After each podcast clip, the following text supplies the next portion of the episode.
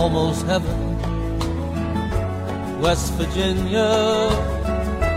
Blue Ridge Mountain, Shenandoah River. 呃，大家好，欢迎来到跟着格列佛一键畅听北美。我们是一个西部线路的自驾片。那么今天呢，请到我们格列佛的嘉宾呢，还是我们的老朋友，呃，爱玩兔旅行的 CEO 行者丁。那么今天呢，我们是从拉斯出来，进入我们整个行程的第八天。那么有请呢，行者丁呢给我们聊一聊。那么第八天我们应该怎么玩？大家好，我是爱玩兔旅行的行者丁。呃，今天呢离开拉斯维加斯，呃，然后前往塞里威廉姆斯小镇。呃，今天整个行程呢大概是四百公里，然后要途经米德湖、胡夫大坝，还有六十六号公路上的两个特别有特色的小镇——塞里格曼小镇和威廉姆斯小镇，四个主要景点。呃，其实今天的一天的行程蛮轻松的。然后我来给大家逐一介绍今天的行程安排。呃，早上从拉斯维加斯出发之前呢，我建议咱们到拉斯维加斯的中国城去吃顿地道的中式早餐，在这里可以吃到豆浆、油条、豆腐脑，呃，真的可以很好的调理一下中国人的胃口。呃，还有一点很重要，在拉斯维加斯的中国城啊，有个九九大华超市。因为从拉斯维加斯再往东走，呃，再往东和往北走，就很难再有这么大的中国超市了。呃，咱们一定要在这里买到很多中国的食品，然后为下步的旅行做好储备。呃，要不然一路上离开了中国的很多食品。实际上行程还是蛮辛苦的。好，从拉斯维加斯的中国城吃完早餐之后，咱们就可以先赶往米德湖和胡夫大坝了。呃，其实大概开车大概二十多分钟的车程，呃，二十分钟到半小时的车程就可以到米德湖。呃，米德湖呢和胡夫大坝在一起，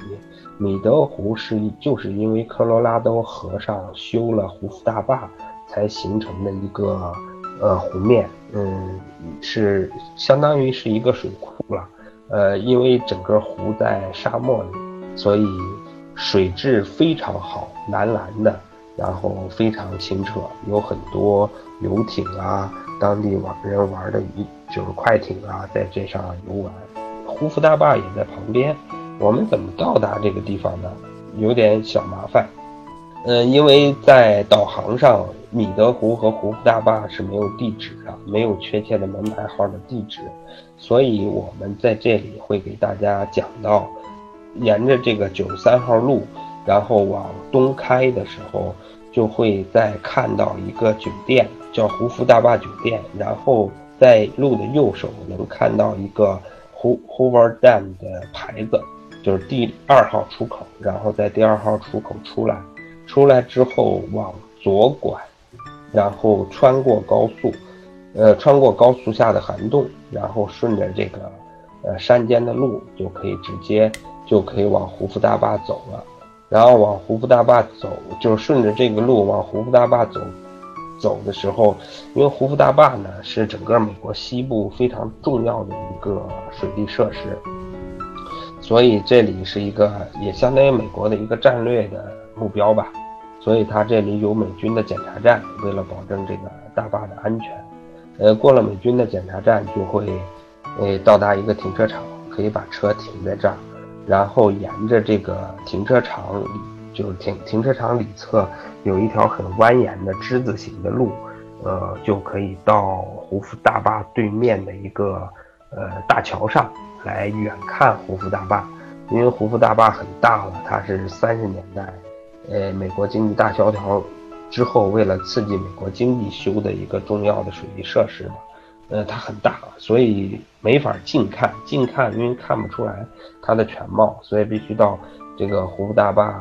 呃，对面的一个桥上来观看整个胡夫大坝。呃，看完胡夫大坝之后，从这个停车场出来往回走，呃，然后就能看到路边的那个。有一个牌子，会可以看到去到一个米德湖的观景点，可以把车开到湖边，这是也是湖边的一个制高点，可以在这个点上看整个米德湖的湖面。你当然看不到整个米德湖了，因为米德湖是一个刚才讲的是一个因修水坝而形成的一个湖嘛，它是沿着河道也弯弯曲曲的，但是可以确实可以看到很漂亮的整个米德湖的景色。呃，看完米德湖和胡夫大坝之后，呃，就可以把车开回这个九十三号公路上了，然后继续沿着顺着九十三号路。走九十三号路走到往南走到和四十号高速交叉的点的时候，就这里就到到达了一个小镇，叫拼曼，就金曼小镇。在这个小镇，其实如果从早上从拉斯维加斯出来的时间到这里，大概也是中午了，所以可以在这里考虑吃一下午餐。金曼小镇其实也是六十六号公路老六十六号公路上的一个重要的小镇了。呃，但是现在这个小镇还非常繁华，所以有很多各式各样的快餐，呃，可以选择，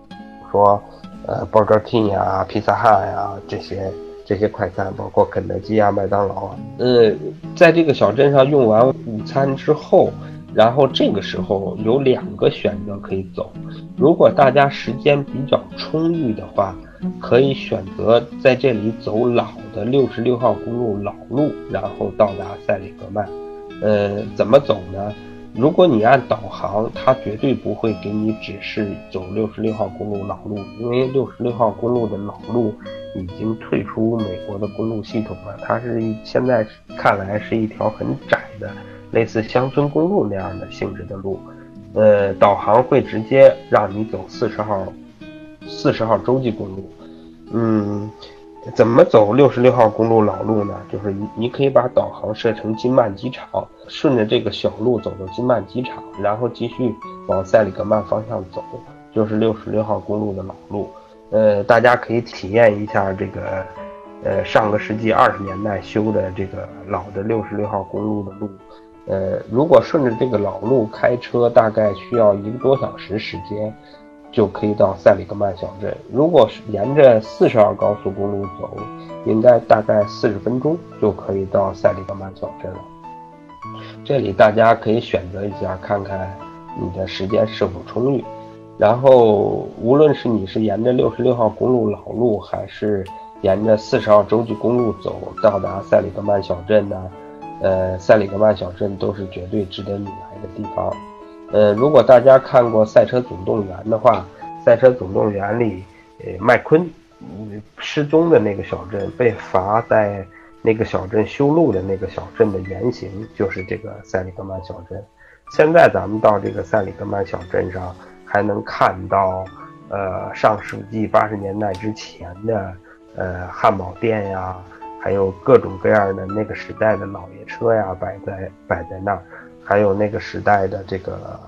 呃，motel，就是这个汽车旅馆呀，还有大量的卖这个六十六号公路各种纪念品的商店呀，还有非常非常丰富的各各种各样的，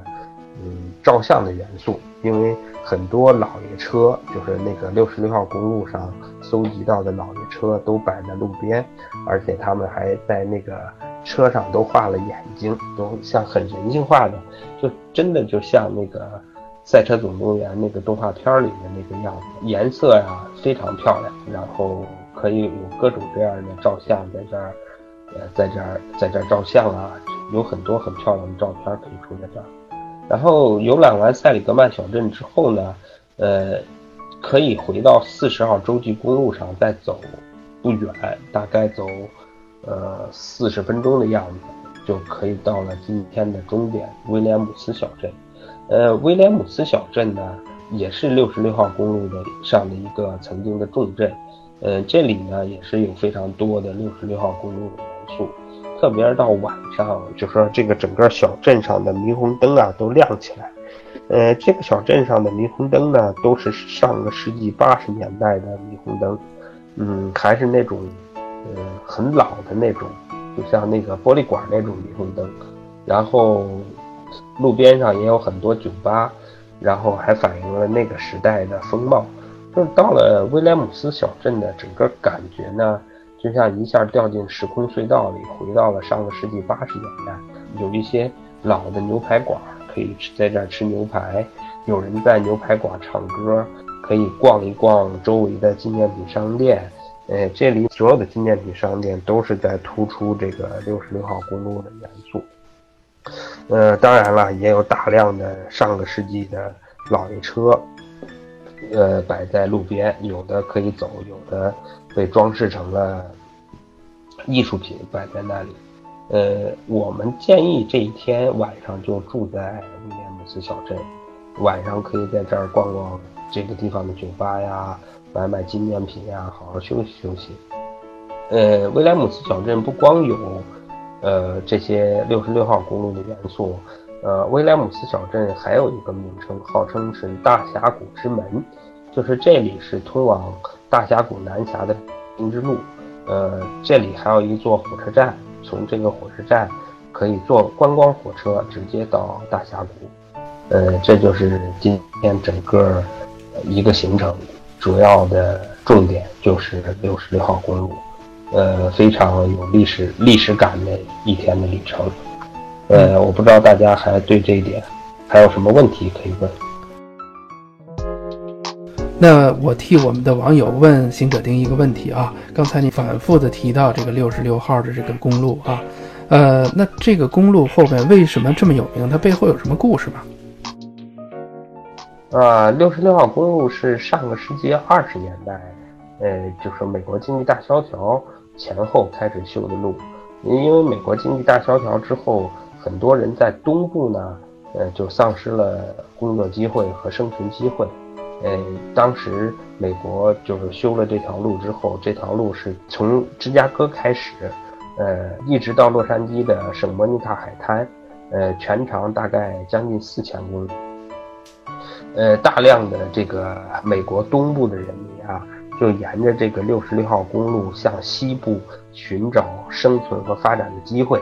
呃，按中国话说也叫西部大开发吧。然后在这条路上就留下了很多，就是美国人开拓呀、创新呀、呃冒险呀的这些故事。呃，这些故事啊凝聚在一起，就形成了这个，实际上是美国现代这个社会从一个。偏安于一一个大洋的一个偏安于美洲的一个地区强国，变成了世界强国的，就世界最强国家的一个整个历史。所以说，这条六十六号公路被美国人称为是母亲路。所以这条路上的各种故事都是非常值得美国人怀念的。呃，就有点像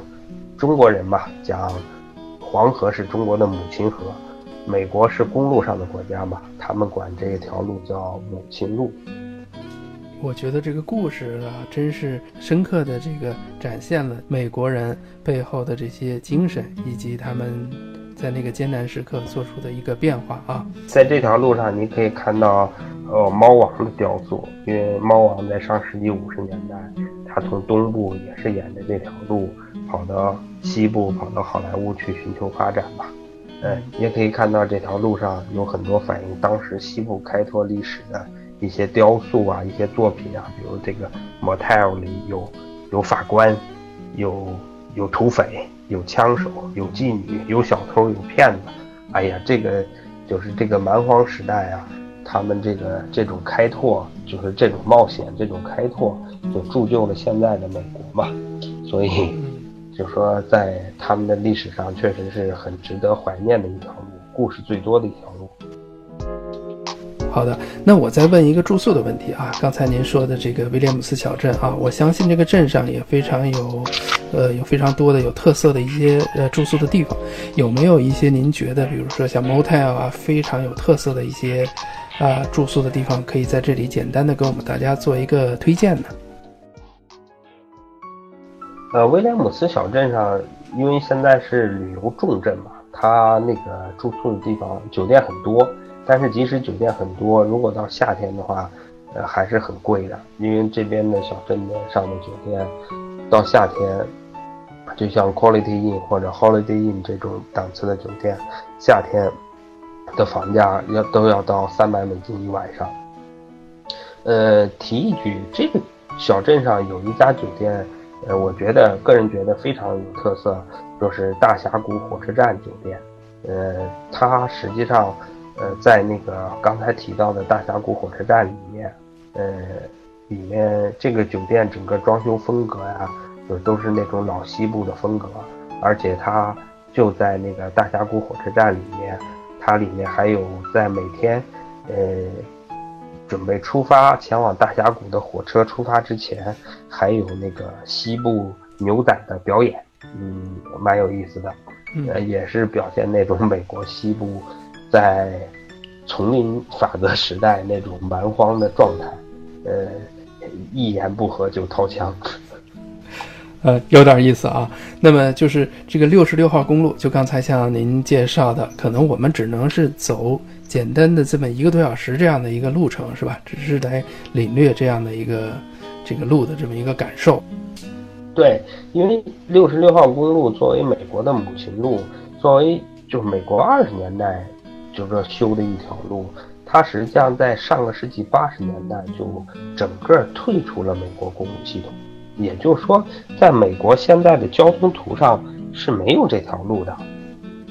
因为所以刚才我讲到，你如果按导航来指引你的行动，它肯定会给你导航到四十号洲际公路上，而不是六十六号公路上，因为在在地图上，实际上在交通图上实际上没有这条路了。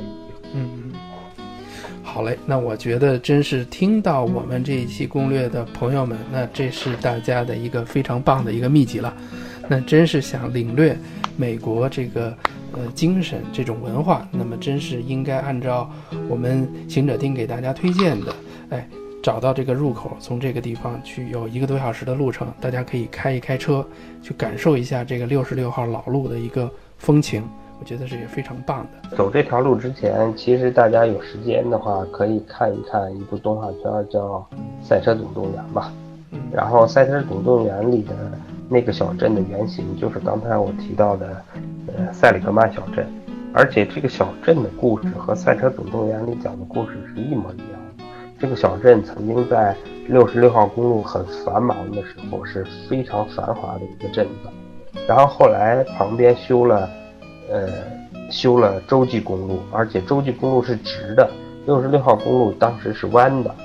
所以大家都走了洲际公路，所以那个小镇后来就没落了，就就没人没有人再去了。当然，那个动画片里，那个由于麦昆的到达，后来把这个镇子的旅游带起来了。当然，现在这个镇子旅游也很发达，就是很多走这儿的游客都会愿意去找到这个地方来朝圣了。嗯嗯。了解了解，那么刚才我们所提到的这些内容，特别是六十六号，呃，公路的一些走法等等，那么也会通过我们的微信号是听格列佛的，在这一个音频的下面呢，我们也会把这个文字版的内容呢放在下面，也方便大家呢随时的查阅，也方便大家导航啊，这方面可能有更好的一个定位。那再次谢谢行者丁跟我们的分享。如果还想跟我们的行者丁一对一的互动和交流的话呢，也欢迎通过我们听格列佛的微信号，然后输入他的名字行者丁，那么也会有他的信息弹出来。那么今天的我们。第八天的行程呢，暂时为大家介绍到这里。那么接下来呢，我们就进入下一天的行程，也欢迎大家持续的关注，跟着格列佛一键畅听北美，我们西线的自驾篇。那谢谢行德丁的花时间接受我们的采访，也欢迎大家持续的收听我们的节目。谢谢大家。See the pyramids along Watch the sunrise from a tropic high. Just remember, darling, all the while you belong to me. See the mark. Marketplace in old